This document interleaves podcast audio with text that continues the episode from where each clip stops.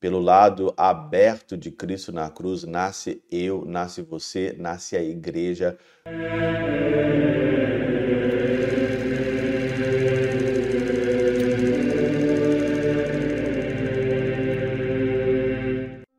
Em nome do Pai, do Filho e do Espírito Santo. Amém. Olá, meus queridos amigos, meus queridos irmãos. Nos encontramos mais uma vez aqui no nosso Teoses, Viva de Coriés, o Percor Maria, nessa sexta-feira. Hoje é dia do Sagrado Coração de Jesus. É dia da festa maior da minha congregação. Vocês sabem que eu sou da congregação dos Padres do Sagrado Coração de Jesus. Sou aí deoniano desde pequeno, amo demais o coração de Jesus e eu não consigo mais olhar para uma cruz como eu olho aqui para minha cruz aqui, né? O meu ícone de o meu ícone de São Damião, né? Que São Francisco olhou, tá aqui, ó. Eu sempre trago ele em todos os lugares e aqui tem um bem grande aqui na na minha na minha parede aqui do meu quarto, que é onde que eu trabalho, é onde que eu eu não consigo olhar uma cruz mais sem olhar para o coração de Jesus, sem olhar para o lado aberto que nasce o coração do homem, que nasce o homem de coração novo, como dizia o meu fundador, Padre Leão João Deon. Falar do Sagrado Coração de Jesus é falar da pessoa toda do Cristo, da pessoa toda dele. Falar do coração de Jesus é falar do coração que tanto amou o mundo e esse coração ali abriu.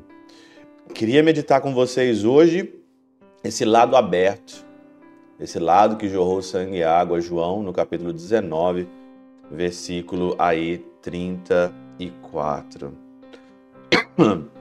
E é interessante que eu achei aqui um comentário na Catena Áurea sobre esse lado aberto. E Santo Agostinho, né, com as palavras assim magistrais, ele diz o seguinte: O evangelista escolheu com muito cuidado este verbo. Não disse furou-lhe ou feriu-lhe o lado. O verbo não é esse, o verbo não é furou o lado, ou sei lá, feriu o lado. Não, mas o verbo é abriu. Abriu. Como se de alguma forma, aquele momento, as portas da vida se descerrassem para dali jorrarem os sacramentos da igreja, sem os quais não se entra na vida que é verdadeira vida.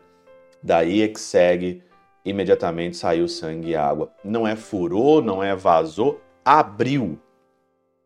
Ele abriu, ele abriu o lado, ele abriu ali o lado e falou: Agora sai do meu coração os sacramentos da igreja, sangue e água, batismo e eucaristia. Abriu. O coração do Cristo é aberto e continua aberto para nós. Continua aberto para você. Aquele sangue foi vertido para a remissão dos pecados, aquela água tempera o cálice da salvação. Esse cálice fornece ao mesmo tempo banho e bebida. Fornece ao mesmo tempo banho e bebida. Você pode se banhar no lado, na água do lado aberto de Cristo, você pode ali beber banho e bebida, sangue que apaga o meu pecado, sangue que apaga as minhas faltas, minhas misérias diárias. Isso é o que prenuncia aquela ordem dada a Noé de fazer um lado da arca uma porta pela qual entrassem os animais que não haviam de morrer no dilúvio Olha que comparação maravilhosa, eu nunca ouvi isso, né? Só ouvi isso aqui em Santo Agostinho. Do lado da arca também tinha uma porta no qual passasse ou entrasse os animais que não haviam de morrer no dilúvio. Ora, esses animais prefiguram a igreja. Por isso é que a primeira mulher foi feita de uma costa tirada do lado do homem enquanto dormia. A mulher foi feita do lado ali, das costas do lado do homem que dormia. Assim também esse segundo Adão, inclinado a cabeça, dormiu, para que sua esposa fosse formada daquilo que do seu lado jorrava após cair no sono. Oh, meu Deus! Que interpretação é essa, Jesus? Como Adão dormiu e o Senhor fez da costela de Adão, do lado de Adão, a mulher, assim também o novo Adão, que é Jesus, dorme na cruz para nascer a sua igreja.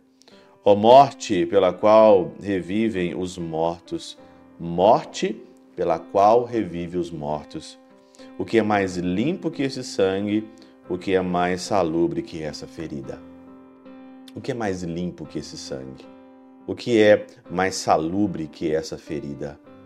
Pela ferida, pelo lado aberto de Cristo na cruz, nasce eu, nasce você, nasce a igreja como não olhar para aquele que transpassaram? Diz aqui a Escritura.